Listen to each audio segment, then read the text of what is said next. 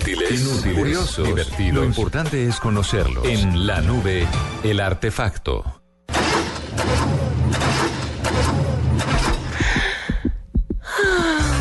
¿Le ha pasado que la llave de su carro no le permita encenderlo? Sí. Entonces seguramente posee una llave electrónica de esas que se inventaron los alemanes en los 90, ya que las alarmas convencionales no lograron reducir el hurto de vehículos. Pero ¿cómo funciona? En el mango plástico de la llave principal hay una serie de transpondedores, es decir, que transmiten y responden, instalados en un chip para ejecutar acciones como el bloqueo de las puertas, la alarma, los vidrios eléctricos, entre otras. Una vez usted introduce la llave en el encendido, el chip envía mensajes al computador central del vehículo contrastando la validez de la llave. Si la información es correcta, todas las funciones serán válidas. Si no, el motor no encenderá, la gasolina no pasará y el sistema eléctrico quedará inhabilitado.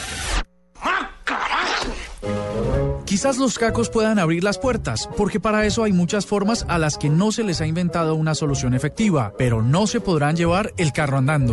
¿Y los transponders? Son unos pequeños circuitos electrónicos que operan en una frecuencia de 125 kHz y como no tienen una fuente de energía muy potente, su alcance efectivo es apenas de unos 10 a 15 centímetros. ¿Y si se pierde la llave?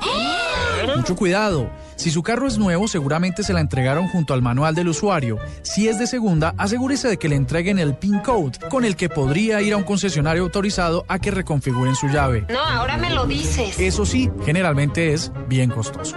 Las llaves electrónicas, el artefacto de hoy en la nube.